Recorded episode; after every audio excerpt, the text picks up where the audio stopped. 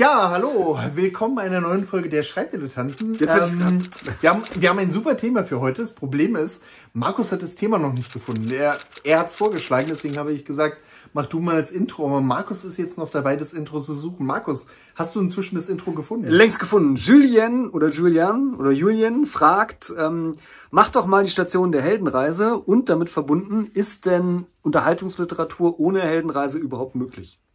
Ja, wir machen, wir drehen das Ganze ein bisschen um. Wir haben ja zur Heldenreise schon ein paar Mal was gemacht. Das heißt, wir sagen bloß, fassen bloß noch mal ganz kurz, ganz, ganz, ganz, ganz kurz zusammen, ähm, was die Heldenreise ist, wie die Heldenreise ich funktioniert. Hoffe, ich denke. Und legen mal den, hm? Nee, Entschuldigung. Äh, und legen dann den Schwerpunkt darauf, ähm, Literatur ohne Heldenreise. Geht das?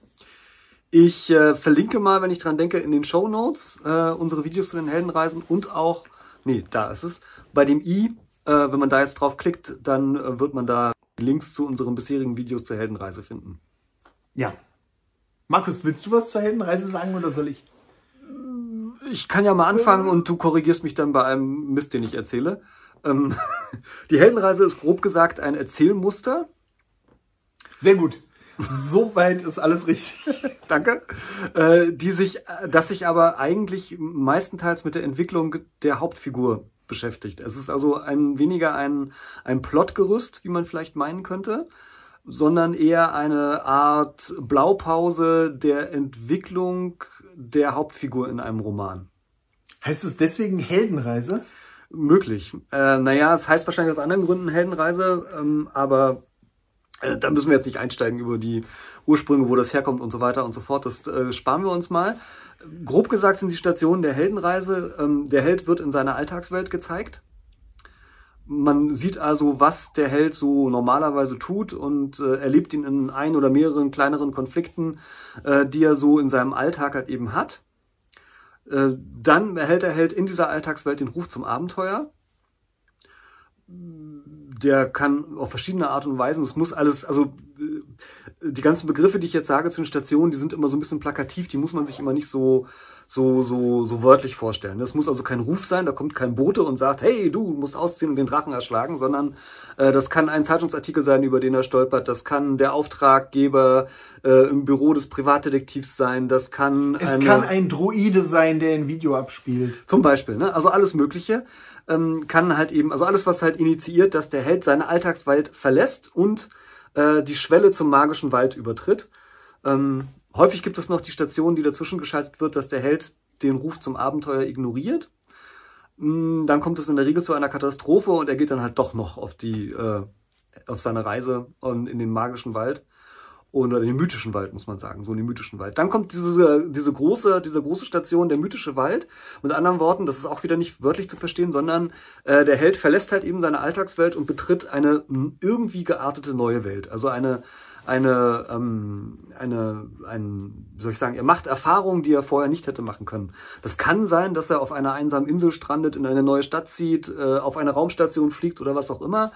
Es kann aber auch sein, dass er tatsächlich an Ort und Stelle bleibt, aber nur halt eben besondere neue Leute kennenlernt oder eine ganz neue Perspektive gewinnt, je nachdem, was man so schreibt und was so das Genre ist. Wichtig ist halt eben, äh, der Held lernt dabei neue Regeln, er lernt neue Leute kennen, die er bisher noch nie kennengelernt hatte und er wird halt eben mehrfach auf die Probe gestellt.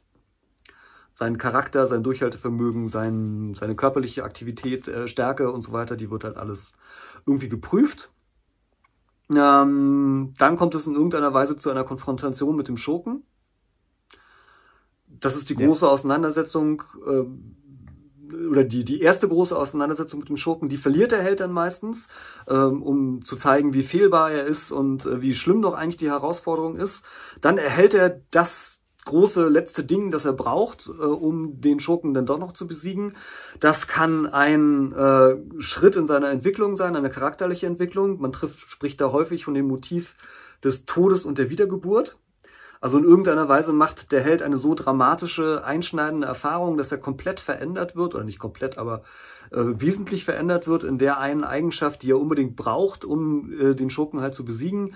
Es ja. kann sein, dass er einen magischen Gegenstand erringt, eine besondere Waffe, wie gesagt, eine Erkenntnis, dass er eine wissenschaftliche Entdeckung macht, was auch immer, das ihn halt in der, in, dazu in die Lage versetzt, äh, den Schurken zu besiegen. Dann kommt es zur nächsten äh, Konfrontation mit dem Schurken und schließlich dann natürlich darüber, dass der Held, dazu, dass der Held über den Schurken siegt. Und letzte Station ist dann häufig die Rückkehr in den Alltag.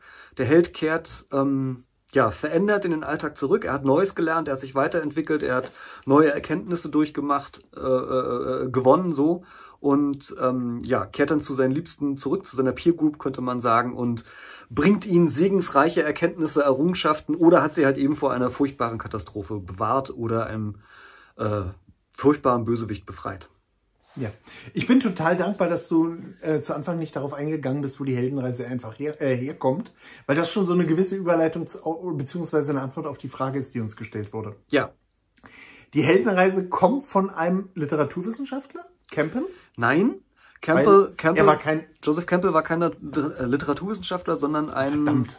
Äh, ein, ein, oh weia, ähm, Anthropologe, nein. Ja, sowas in der Richtung, glaube ich. Also ein, ein, er war Mythenforscher, also er hat tatsächlich äh, menschliche, ja.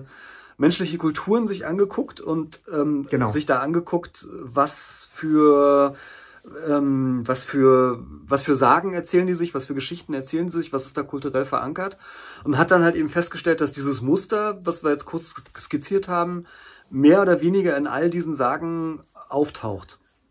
Ja. Und zwar unabhängig das davon, wo diese Kulturen mh. existiert haben. Also über den ganzen Planeten verteilt. Ja.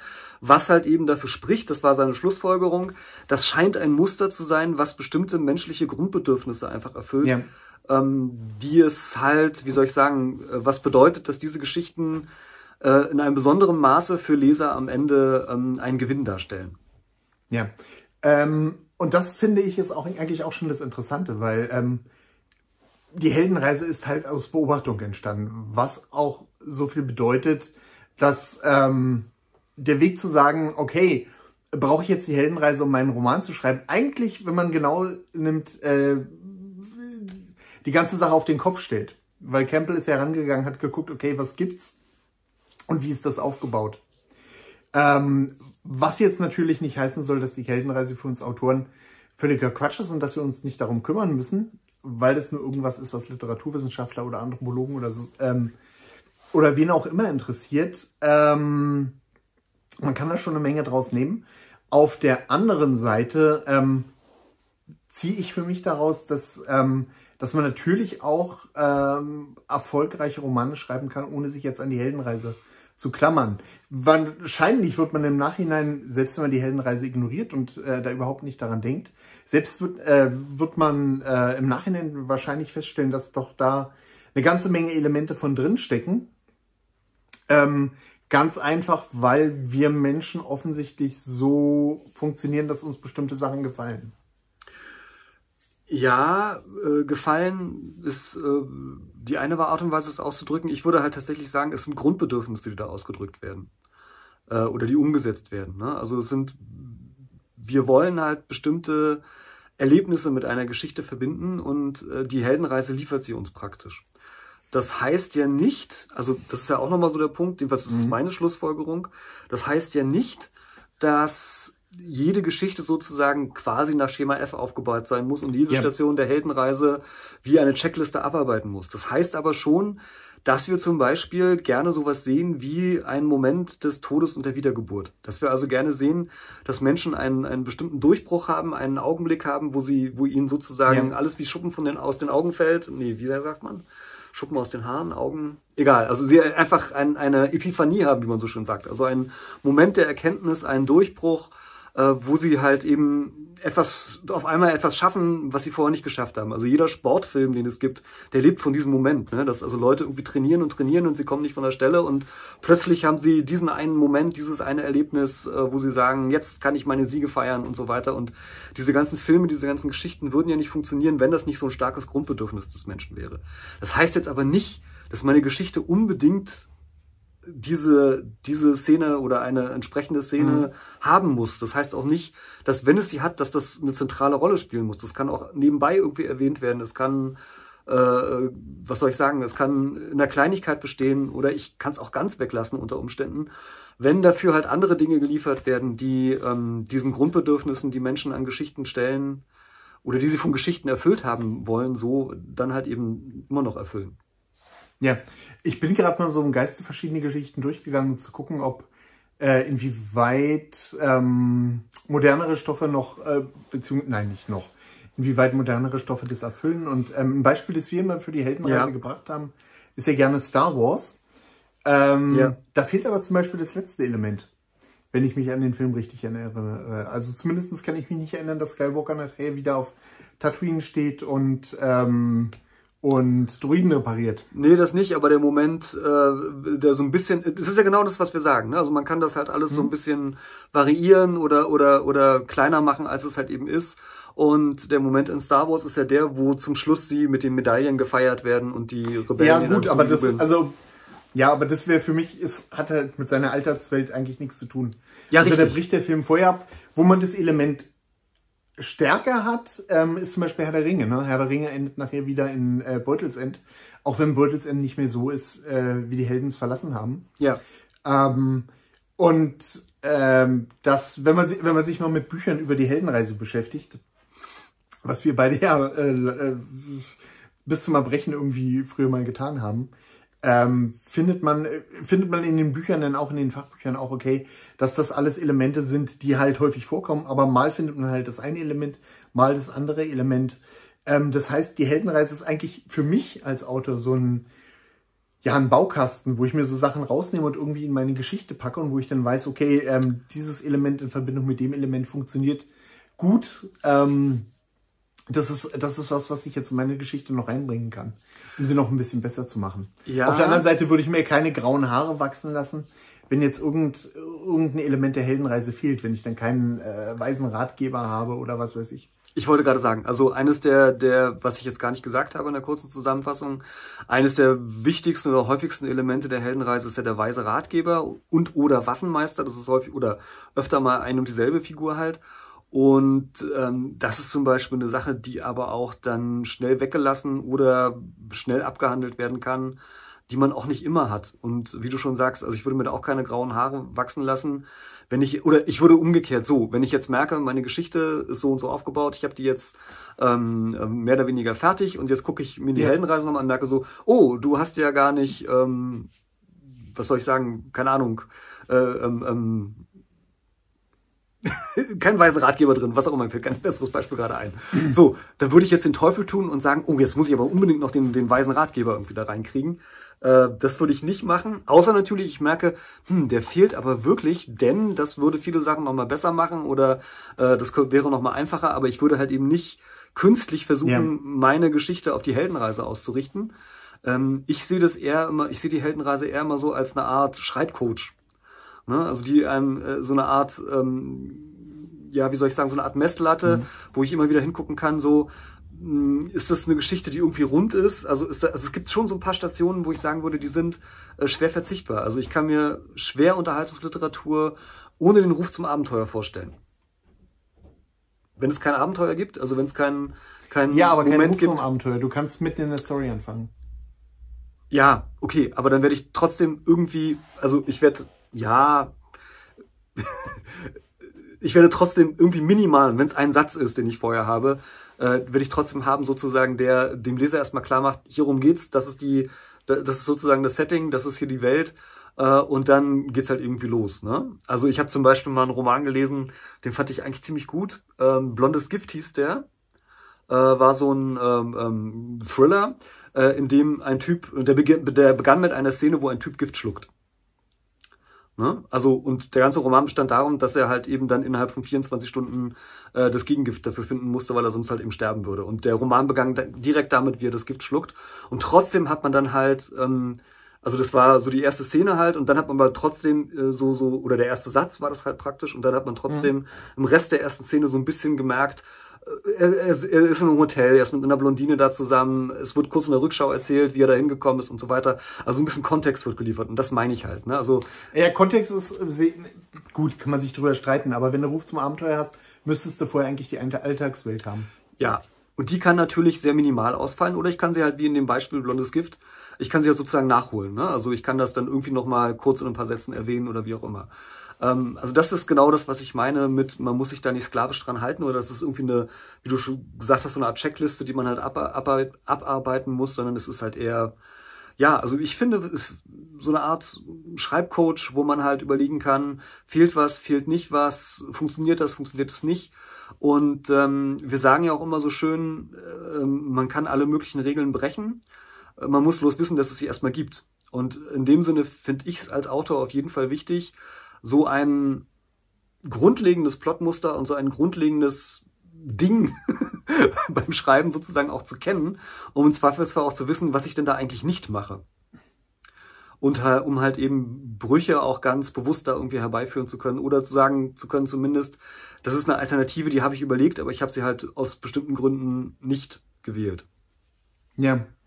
Ähm, plottest du mit dem mit der Heldenreise?